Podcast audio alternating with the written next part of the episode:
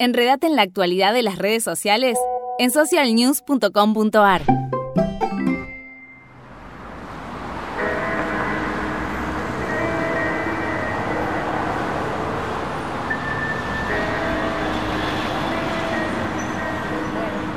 Escúchame, yo, bajé a penitas el volumen de la llamada, pero imagino que igual mi, volumen igual está bien, ¿no? No, está perfecto, Nati, está perfecto.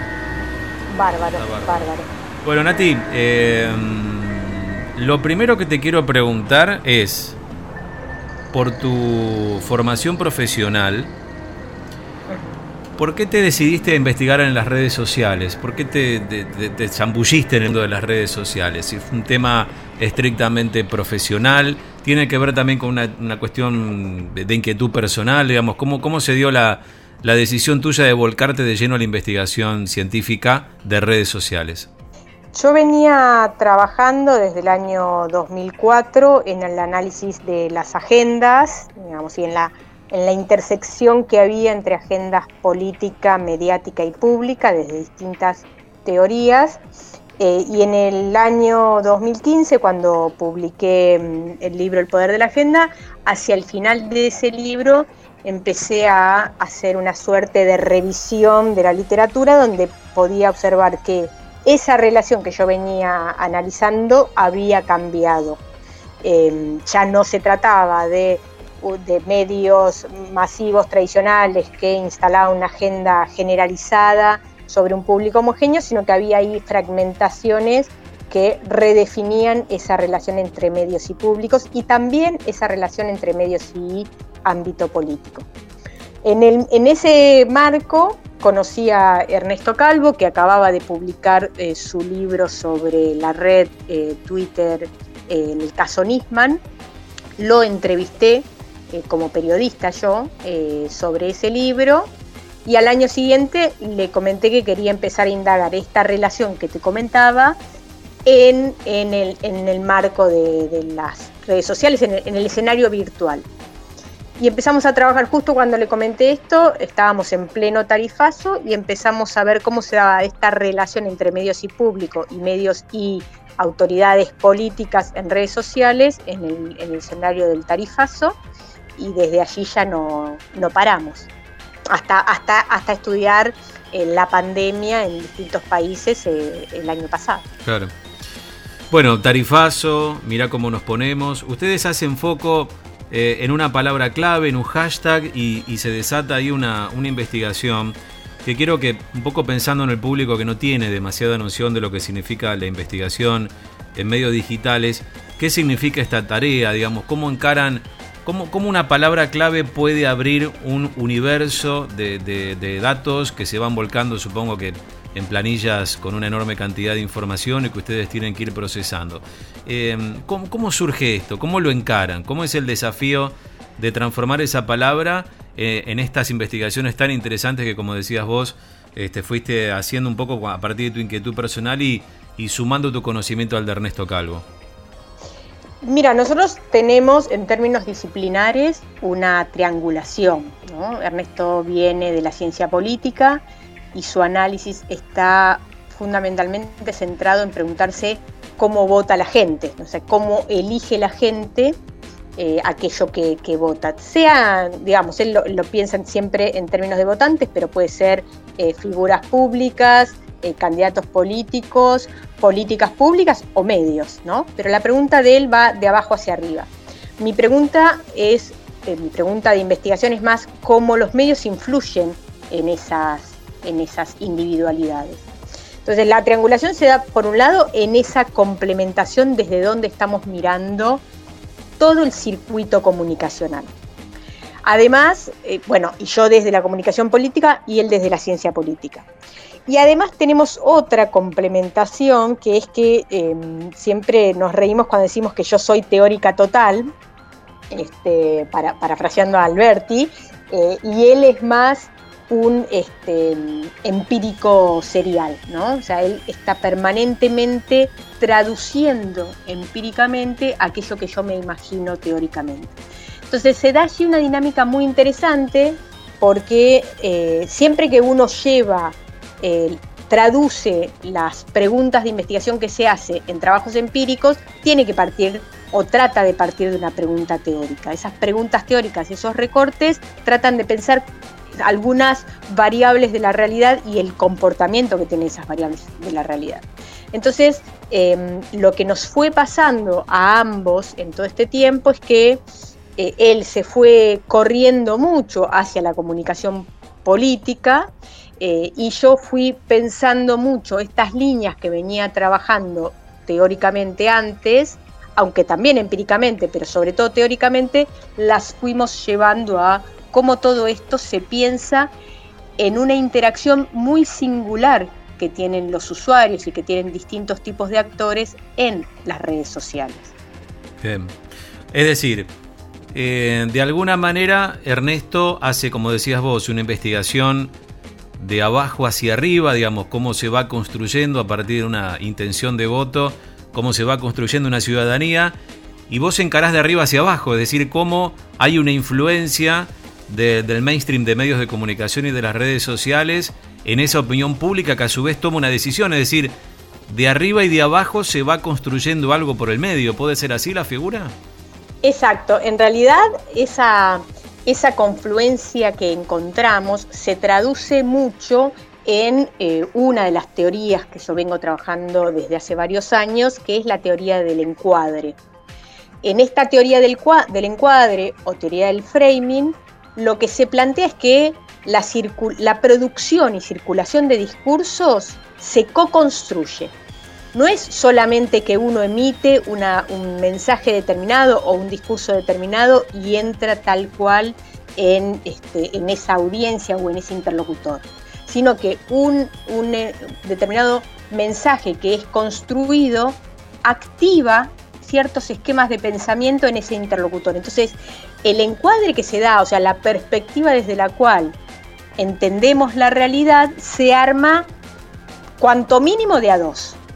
Entonces, para poner un ejemplo, si yo genero determinados mensajes relacionados con la pandemia, necesito activar en el interlocutor determinadas, determinadas esquemas de pensamiento y de percepción también de la pandemia. Por eso es que cuando hablamos de pandemia, vos fíjate que no todas las personas, ni en la Argentina ni en el mundo, piensan la pandemia de la misma forma, ni tampoco les preocupan las mismas dimensiones de la pandemia. A algunos les preocupa más la crisis sanitaria que genera la pandemia, a otros les preocupa más la crisis económica que supone la pandemia. Ambas son ciertas, pero también es cierto que no todos pensamos la realidad social y política de la misma forma. Y eso tiene que ver con qué tipo de percepciones y de encuadres se logran instalar como legítimas y además como hegemónicas en determinados sectores de la sociedad. Sí.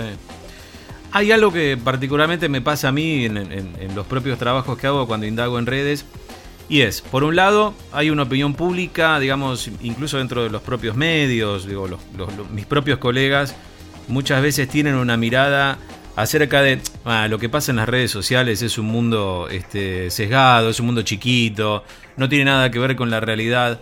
Ahora, y mientras tanto y pese a ello, todos estamos todo el tiempo mirando las redes sociales, habrá que ver cuál y con qué intensidad, pero a su vez también uno, por lo menos lo, que vengo viendo en estos años de investigación, es que también las redes sociales de alguna manera construyen liderazgos. En esto, tal vez, bueno, eh, algo que no, no tengo demasiado explorado, pero que sí para mí es muy, siempre muy inquietante, eh, es la teoría del liderazgo de Paul Lasserfeld, que él planteaba eh, en el siglo XX, mitad, casi llegando a mitad del siglo XX, la noción de que, bueno, dentro de las comunidades hay gente que de alguna manera, como yo siempre digo, tira esa bala trazadora en medio de la noche y le está diciendo a ese ejército hay que apuntar para ese lado. Hay, hay una suerte de liderazgo que se construye y no necesariamente de arriba para abajo, sino que de abajo hacia arriba.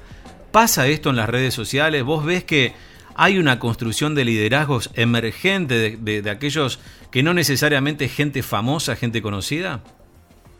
Mira, es difícil pensar que en las redes sociales haya una democratización de emergentes que no tengan algún poder social, político o algún tipo de liderazgo por fuera de las redes sociales.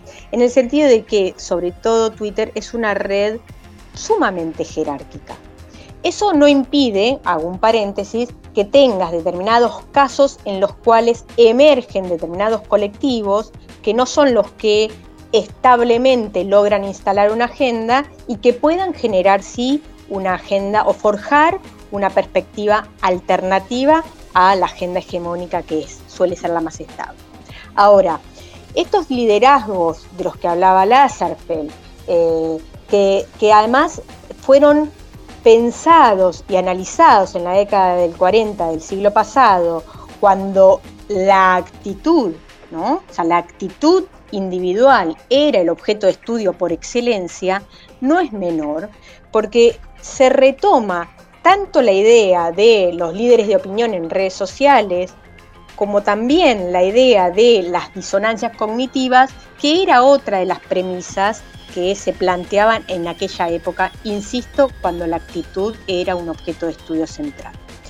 Nosotros podemos traer eso hoy al tipo de interacción que se dan en las redes sociales por cuanto uno piensa que el usuario es el que arma su propia red, aunque no a su propio arbitrio. O sea, nosotros en todas y cada una de las reacciones que vamos teniendo en nuestro paso por las redes sociales, habilitamos o deshabilitamos el recorrido de determinados mensajes, ¿no? O sea, nosotros vamos armando una red. Si retuiteamos un mensaje, lo hablamos entre nuestros seguidores, si lo ignoramos, lo dejamos bloqueado allí. A eso es a lo que nosotros llamamos la activación. Nosotros bloqueamos un mensaje o lo editamos cuando nos genera disonancia, cuando nos perturba. Y acogemos un mensaje o lo activamos y lo habilitamos cuando es congruente con nuestras cogniciones.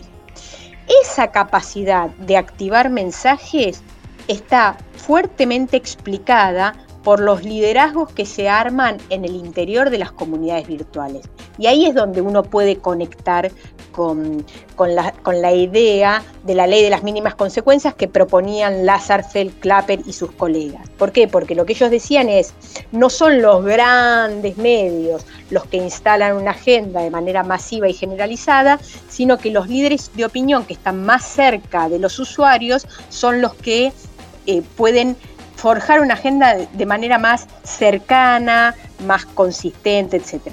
En el caso de las redes sociales, como hay una atención selectiva y yo me acerco a aquellos en los que confío y evito aquellos que me perturban y me generan disonancia, entonces también hay una confianza y una reputación depositada en esos líderes de, de opinión que consolida mucho más su capacidad de instalarnos determinados mensajes.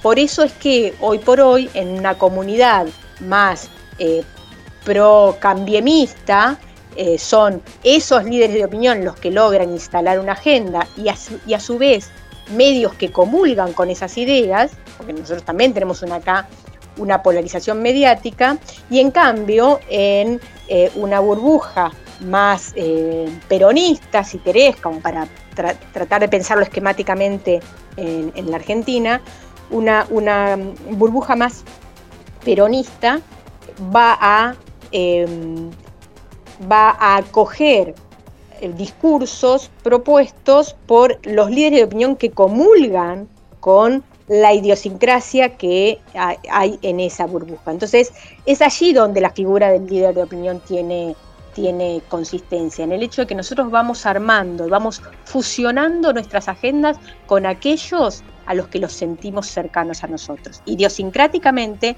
pero también afectivamente. Claro, claro. Bueno, ahora, después quiero, quiero volver a esto de la emocionalidad en la, en la comunicación a través de redes que ustedes indagan. Em, y, pero me quiero quedar con esto que planteabas recién sobre eh, esta cuestión que construíamos, digamos, desde el punto de vista del nacimiento y del fortalecimiento de los liderazgos, por lo menos en cada una de, estas burbujas. Em, muchas veces se habla, y te diría que casi siempre se habla de trolls de una manera peyorativa. Ahora, yo siempre me pregunto lo mismo y, esta es la inquietud que te quiero plantear. ¿Cuánto del troll en definitiva no es del militante, el de la vieja escuela de la militancia, el que agarraba un, eh, balde con cal y con una brocha salía a pintar y militaba a favor de tal o cual. De alguna manera esa militancia hoy no se fue adaptando y ayornando y se fue transformando en alguien que efectivamente milita para un partido político, que hasta incluso puede cobrar, puede tener algún tipo de relación con ese partido porque trabaja para una municipalidad o para una gobernación o para el propio este gobierno nacional o de manera indirecta tiene una relación como puede ser, no sé, alguien que trabaja para una empresa que a su vez tiene relación con un dirigente. No, detrás de la crítica al troll, ¿no hay también un ataque a aquel que milita una causa y que defiende, y que cuando hablo de troll no hablo de alguien que necesariamente esté ocultando su identidad, puede ser alguien que incluso funciona como, como una persona reconocida, identificable, pero que a la vez funciona como troll. ¿Qué, te parece esto? Mira, el acto de, trolling es un acto este, muy viejo, ¿no? Viene de, del lenguaje de la guerra incluso. Y se trata de una actividad, el troleo ese, ese troleo, ese ataque, no, no, está depositado de manera excluyente en, una cuenta fake, que es, que es lo primero que pensamos cuando pensamos en el troll. O sea, nosotros pensamos en el troll y creemos que es una cuenta anónima que se dedica al ataque. También es eso, pero no es la única, no es la única, eh, el único actor en el cual recae esa actividad. Nosotros tenemos distintos tipos de actores que tienen un acto de troleo. Tenemos desde presidentes, como fue Donald Trump, hasta dirigentes que son funcionarios públicos, como los vemos eh, muchísimo en la Argentina y en otros países también. Tenemos candidatos que asumen ese rol, no solamente de troleo y ataque directo a través de fake news, sino también usando en términos más amplios campañas negativas de distinto tipo no necesariamente incluyendo falsedades, pero sí este, eh, efectivizando una campaña negativa. Y también tenés mucha militancia, ¿no? Por supuesto. Entonces, me parece importante pensar que para que una campaña negativa sea efectiva, vos necesitas de la coordinación de todos estos actores actuando de manera mancomunada, pero además necesitas de la recepción del usuario de a pie que acoge idiosincráticamente ese tipo de ataques o ese tipo de discursos que son finalmente discursos violentos. Y necesitas además un escenario comunicacional que te permita que eso tenga resonancia. O sea, uno no, no trolea, o ni un militante, ni un troll aceitado, ni un centro mediático que, siempre está al ataque en el momento oportuno, ni un dirigente político que, hace este tipo de, de actividades pueden hacerlos sobre un vacío comunicacional. Entonces, muchas veces lo que planteamos es que para que tenga efectividad una campaña negativa de este tipo, que puede ser directamente atacar a otro o puede ser también tener como propósito levantar en la agenda determinados temas, necesitas que haya una plataforma mediática que dé visibilidad a esos temas. A eso llamamos la resonancia, o sea que, por ejemplo, cuando, cuando, fue la supuesta salida indiscriminada de presos eh, el año pasado, que es un tema que yo retomo mucho porque es muy, muy elocuente, vos tenías ahí un grupo de trolls conectados, no solamente con em, actores eh, internos muy conectados con, servicios de inteligencia y, sectores de ultraderecha, sino además también con actores internacionales muy fuertemente financiados que se habían coordinado para atacar a los colectivos feministas, aludiendo que había una supuesta salida de no sé cuántos violadores que todavía no tenían sentencia por eh, decisión de Alberto Fernández por la COVID.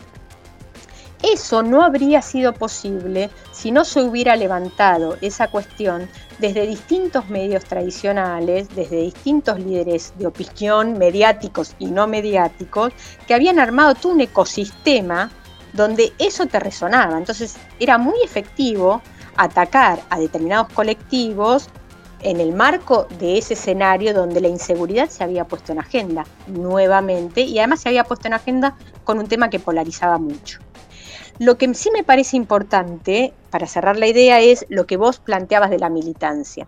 Cuando nosotros encontramos lo que había pasado en, ese, en esa consecución, veíamos mucho militante de, mediano rango que se subía a ese caballo para atacar a quienes, hubiera, a quienes fuera necesario atacar en ese escenario.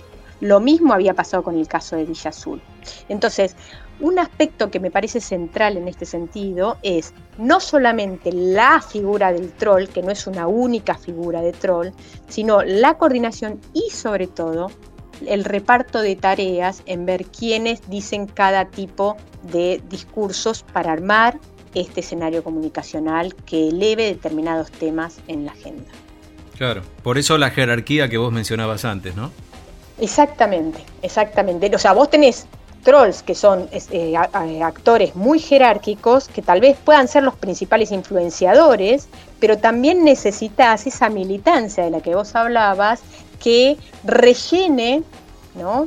que active y que reparta desde, desde casi te diría desde, desde una dinámica más barrial, eh, intersticialmente, ese tipo de mensajes. Mm. No, ya no alcanza con el líder máximo que está arriba, sino que necesitas distintas capas de activación de, esos mensajes y por ende de difusión y propagación de esos mensajes. Esta es una pregunta por ahí un poco dentro de la filosofía de la investigación que vos realizás y, mm, va también un poco por, el lado de, lo político, si se quiere. Eh, en realidad tiene que ver con lo político, pero tiene que ver con ciudadanía y en democracia, ¿no? ¿Cuánto crees que se pone en juego desde las redes sociales? ¿Cuánto se pone en juego de la representatividad de la ciudadanía? Te lo pregunto por este sentido. Em, y esto viene tal vez con una hipótesis de, simplemente de los años que uno viene trabajando, no solamente con las redes, sino la discusión política en general a partir de los medios.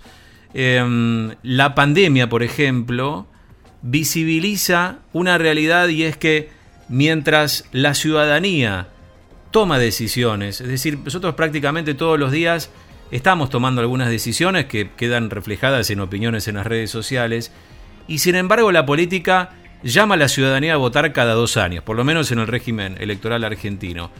Esta, esta, suerte de, de, asincronía entre lo que la gente dice, opina y hasta termina tomando como decisión, y la democracia que solamente abre una instancia de consulta formal a la ciudadanía, en nuestro caso cada dos años, ¿no es de alguna manera una asincronía que pone en peligro la calidad democrática? Por lo menos, este, no sé si en el, en el fondo, pero sí en las formas, ¿no? Yo creo que, mm, la democracia está permanentemente en peligro. Se vote cuantas veces se vote, se deje de votar cuantas veces se deje de votar, porque entre otras cosas, la, nuestra realidad democrática tiene que ver con nuestro acceso más general a informarnos, a comunicar nuestras ideas, cosa que está bastante cercenado, producto de, estas jerarquías que se consolidan no solamente en los medios tradicionales, sino aún más en las redes sociales. Nuestra democracia se pone en juego por las dificultades que tenemos para acceder a una alimentación sana, eh, que no nos permite pensar, por las dificultades que se pusieron más aún de manifiesto con la pandemia de poder acceder a una educación de calidad, cuando hay niños y niñas que dependen de un único celular en una casa para poder eh, eh, tener sus clases virtuales en primaria, secundaria y también incluiría en la universidad, yo lo he visto en, em, en universidades del conurbano bonaerense donde doy clases, donde también esto dificulta la comprensión eh, y la, formación que tienen distintos tipos de, estudiantes de distintos niveles para acceder al conocimiento. Me parece que, la democracia y la democracia puesta en juego nos tiene que llevar a preguntarnos eh, por nuestra dinámica como sociedad más allá de las instancias de votación. Claro, eh, claro. Y la, democracia también está en juego, te, resumo con esto, y la democracia también está en juego por el tipo de interacciones comunicacionales que tenemos. Claro, claro. ¿Y ahí hay un aporte que pueden hacer las redes, crees, Natalia? Mira, hasta ahora no vienen haciéndolo. Yo creo que el aporte tiene que estar en la, en la actividad, eh, el aporte tiene que estar en la actividad política de los distintos colectivos sociales, en la posibilidad de generar em, eh, instancias de formación social Eh, y creo que, es eso lo que puede cambiar el tipo de interacciones que tenemos en redes sociales. No lo es mm, las redes sociales como plataforma, como escenario per se. Las, las, redes sociales como plataforma no nos dan ni nos quitan. En todo caso, sí nos pueden quitar posibilidades de interacción más democrática. ¿no? Sobre todo porque toman decisiones algorítmicas que nosotros desconocemos. O sea, ahí también tenemos la incapacidad de poder saber qué de lo que pasa con nuestros mensajes y qué de aquello que, nos, que nosotros conocemos deciden otros. Todo eso es muy, muy opaco y ahí también hay una conspiración este, contra el acceso a informarnos y a comunicarnos eh, de manera democrática. Eh, pero no son las redes sociales las que pueden contribuir a nada, sino que somos eh, los seres humanos reunidos en colectivos que podemos forjar determinadas agendas y que podemos promover determinadas cuestiones que se conviertan en decisiones políticas. Bien, la última, probablemente sea la última, porque esto se dispara siempre para otros temas, pero de tu último trabajo con, con Ernesto, Fake News, Trolls y, otros encantos, que es un libro que yo creo que hay que leerlo, eh, se lee una vez y se puede leer varias veces más porque siempre surge surge nuevo material y, en las relecturas también van surgiendo categorías este, más que interesantes. Em, ¿Te quedó un poco más claro, les quedó un poco, un poco, un poco más claro a ustedes, eh, junto a Ernesto, esta cuestión que vos mencionabas recién, el tema de la conspiración, la manipulación algorítmica? Este debate se disparó a partir del dilema de las redes sociales, este documental en, Netflix, que de paso te, pido una opinión al respecto. Y, bueno, como que hay una sensibilidad social, ¿no? Acerca de lo que está pasando en las redes y la sospecha de que alguien está tomando una decisión por nosotros. Para ustedes, digamos, o por lo menos para vos, Natalia, eh, ¿cuánto, ¿cuánto de lo conspiranoide puedo llegar a estar pesando hoy a la hora de, que yo ingreso a una red social cualquiera y, miro una cosa, publico otra o, tomo alguna que otra decisión? ¿Cuánto crees que está pesando esto hoy? ¿Cuánto nos está condicionando a la hora de ser ciudadano de las redes? Mira, eh, a ver, primero em, una, una, aclaración que me va a permitir responder esto. El, libro no es nuestro último trabajo, sino que después de publicar el libro, nosotros hemos trabajado con eh, la capacidad de los procesos de fact-checking, de anular o intervenir en las, este, de poder intervenir en las, las operaciones de fake news y el último trabajo fue el pasado durante la pandemia, que, pusimos en campo una serie de, investigaciones en Argentina, Brasil y México. Esto te lo comento porque allí uno de los principales predictores que hemos observado que explican gran parte de eh, lo que nos pasa dentro y fuera de las redes sociales tiene que ver con las identidades partidarias.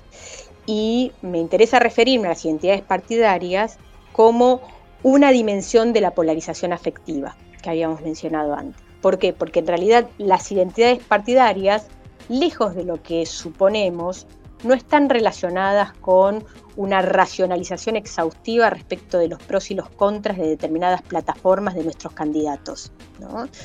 nosotros no hacemos ese razonamiento cuando nos acercamos a un determinado grupo o partido y rechazamos o nos alejamos de otro. A eso lo que se le suma es una suerte de realineamiento de distintos atributos que nos vuelven a los grupos a los que pertenecemos cada vez más homogéneos. Entonces, fíjate que en la pandemia una de las cosas que se desplegaron fue no solamente la inscripción de determinados sectores de la sociedad en partidos de derecha y de ultraderecha, sino que además esos, esos, em, esos votantes eran votantes que eran antivacunas, que eran antiabortistas, que eran odiadores seriales de las minorías de distinto tipo, incluso raciales.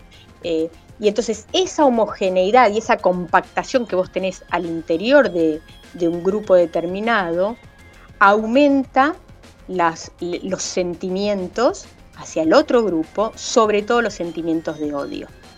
Esa, eh, una de las principales preguntas que nos hacíamos en el libro y que íbamos descubriendo después era si esos realineamientos se producen fuera de las redes sociales y se expresan y se consolidan en las redes sociales, o si en todo caso estas lógicas algorítmicas que segregan la información y nos reparten información que es absolutamente congruente con nuestras ideas y las consolidan, son las que promueven ese tipo de realineamientos y homogeneidad en el interior de las comunidades.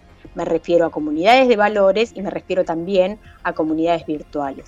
Entonces, yo creo que una de las preguntas que, viene bien hacernos en este momento y que es por lo menos una de las que más me obsesionan a mí, es cuánta mayor o menor polarización vamos logrando en nuestras sociedades, porque ese es uno de los aspectos que principalmente afecta la capacidad democrática que tenemos eh, en estas sociedades. Hay, hay investigadores que están en desacuerdo con la idea de este aumento de, de la polarización y sobre todo con este aumento de la polarización en cómo interactuamos en redes sociales. Yo soy de la idea de que todas nuestras actuaciones en redes sociales en determinados casos y frente a determinados eventos consolidan la homogeneidad en el interior de las comunidades virtuales y eh, expresan y, además profundizan nuestros odios y rechazos hacia todo aquello que sea distinto. Será, esta sí es la última, ¿eh? ¿Será que las redes, pese a, estos debates este, tan profundos que se disparan, ¿Será que pese a todo nos hace un poquito menos hipócritas, Natalia? Depende quién esté jugando y a qué.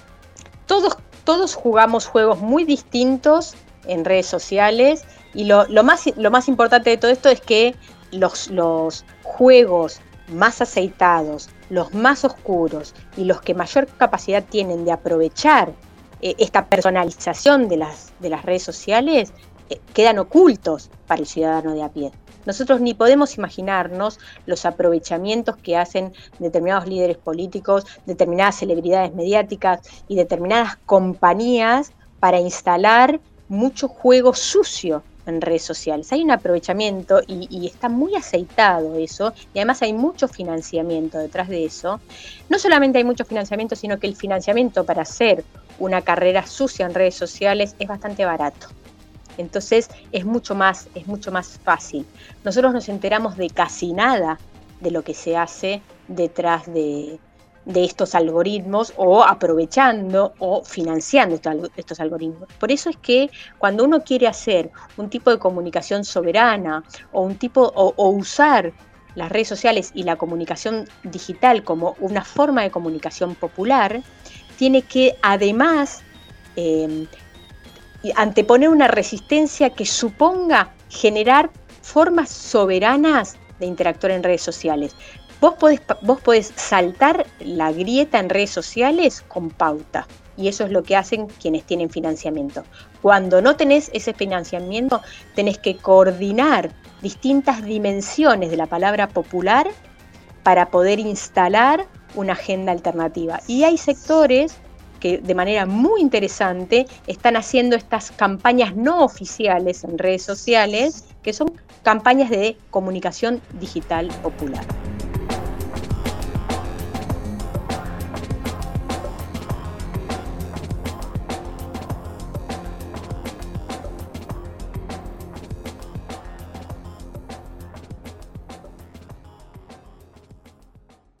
Social News un viaje a través del mundo de las redes sociales.